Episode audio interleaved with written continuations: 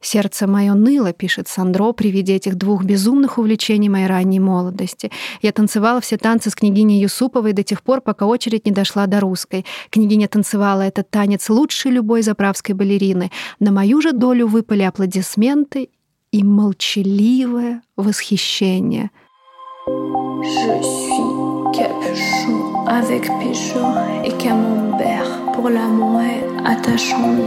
Mes réfrigérateurs dans les gares des marines, avant-garde toujours Louis Vuitton, même chose. Рекамье Talk. Всем привет! Это подкаст Рекамье Ток, проект ивент-агентства Брук.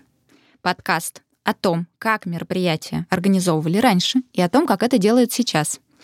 Я его ведущая Айжана, я продюсер мероприятий. Я Полина, историк гид из Петербурга. Ух, ну и тема сегодня.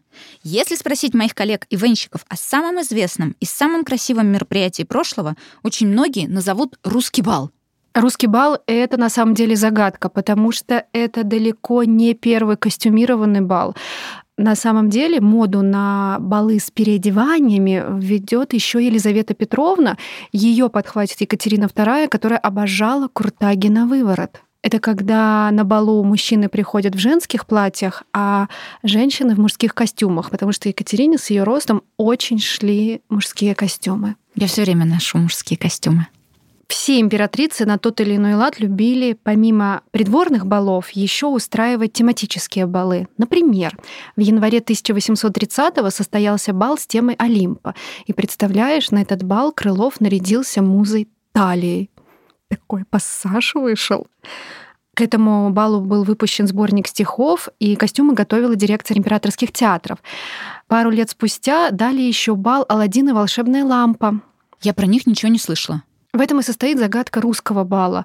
То есть не первый бал с переодеваниями и даже не первый бал с переодеваниями а-ля Рюс, потому что в январе 1883 состоялся еще русский бал во дворце Владимира Александровича, там, где сейчас Дом ученых на Дворцовой набережной. Владимир Александрович — это младший брат Александра III, который возглавляет Академию художеств, и даже он приобретет у Репина «Бурлаков на Волге», чтобы этим полотном украсить украсить бильярдную своего дворца. Представляешь, у тебя так капелька пармезанового суфле падает на горностай, а ты и не заметил, потому что наслаждаешься высоким искусством. И во дворце Владимира Александровича состоялся тоже русский бал, но в 1883 году. Было приглашено 250 гостей. Гости должны были прийти в костюмах московского боярства XVII века что они сделали. Прислуга была одета в стрельцов московских и новгородских. Сама императрица Мария Федоровна была в костюме царицы XVII века, в соболях, бриллиантах, несколько рядов жемчуга. И только Александр III смотрел на это чуть-чуть свысока, потому что он пришел в современном генеральском конно-артиллерийском мундире. В худи. Но русский бал во Владимирском дворце не так известен и популярен, как русский бал, состоявшийся в феврале 1903 года в Зимнем дворце. После каждого из этих двух балов выпускают большие красивые иллюстрированные альбомы, где все участники сфотографированы в своих исторических костюмах, парные групповые фото. По итогам этих альбомов даже игральные карты выпустили. Да, именно фотографии этих альбомов разошлись сегодня по всему интернету. И вообще, русский бал в Зимнем дворце — это последнее светское мероприятие императорской России.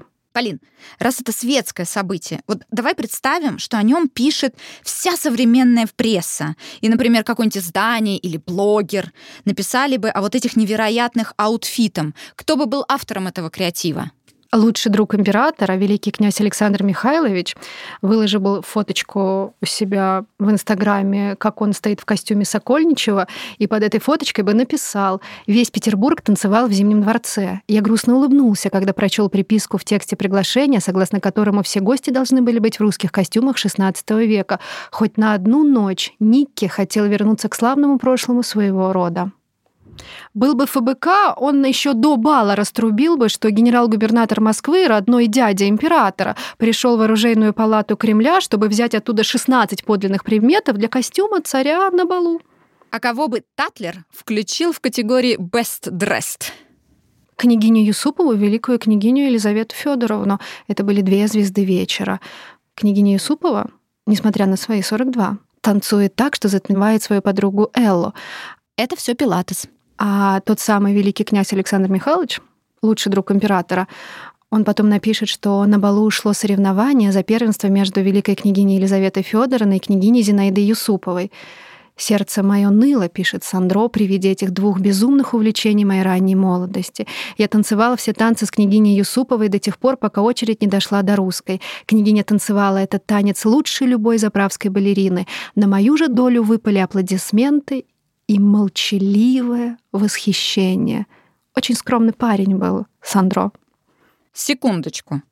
Княгиня Юсупова и Элла, а императрица — а про императрицу Айжанка все напишут, что она была в наряде царицы Марии Ильиничны, первой жены царя Алексея Михайловича, в золотом парчевом платье с серебряными нашивками, в уборе из бриллиантов и изумрудов, и богатейший костюм императрицы никому не понравился, потому что корона давила, она с трудом поворачивала голову, на лице ее все время была какая-то неестественная улыбка. А все почему? Потому что перед подготовкой к балу у императрицы есть занятие поважнее, чем выбор платья. Это выбрать 65 танцующих офицеров. Понимаешь, дело тут не в платье, тут как бы успеть хотя бы с каждым из этих офицеров кружочек вальса пройти, когда еще муж этот в зале ошивается.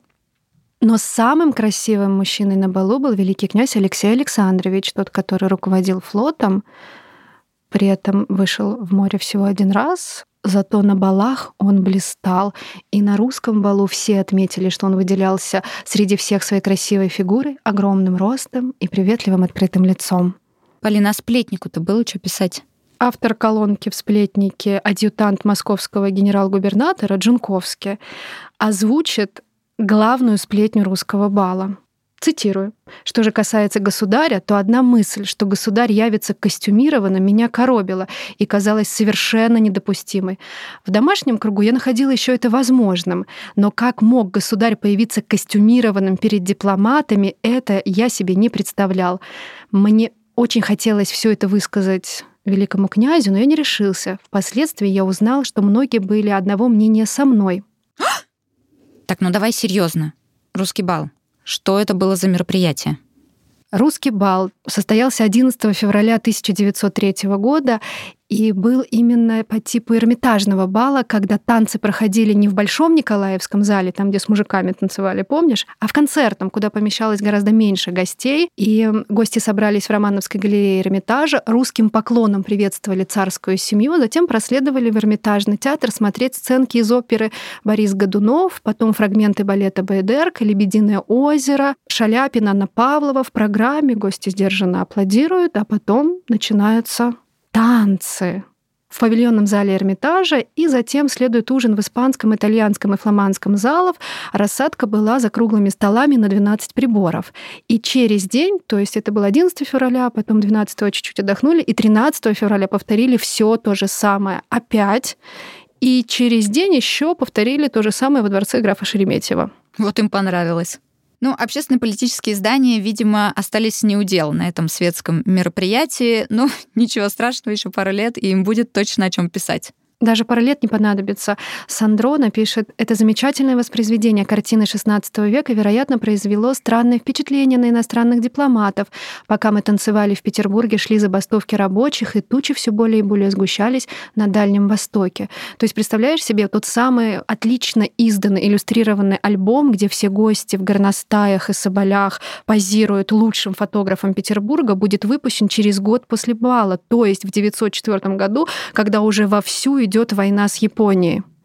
Боже, как все грустно. Последний светский ивент императорской России. Вплоть до 21 года и свадьбы Моргенштерна особо и сравнить не с чем. Потому что, чтобы танцевать в горностаях, сначала надо накормить рабочих. Пойдем, я тебя накормлю. Друзья, мы благодарим нашего редактора. Алиночка, спасибо и нашу креативную команду агентства «Брук». Полин, ты кого благодаришь? Хочу поблагодарить Сандро, лучшего друга Николая II, за то, что оставил блестящие мемуары и построил себе красивейший дворец с видом на Новую Голландию, который вы можете увидеть на моей экскурсии по Петербургу. Записывайте номер 8 906... Выключайте микрофон, а? Capuchon avec pigeon et camembert pour l'amour attachant mes réfrigérateurs dans les gares des marines avant-garde toujours Louis Vuitton même chose. Eric Camier Talk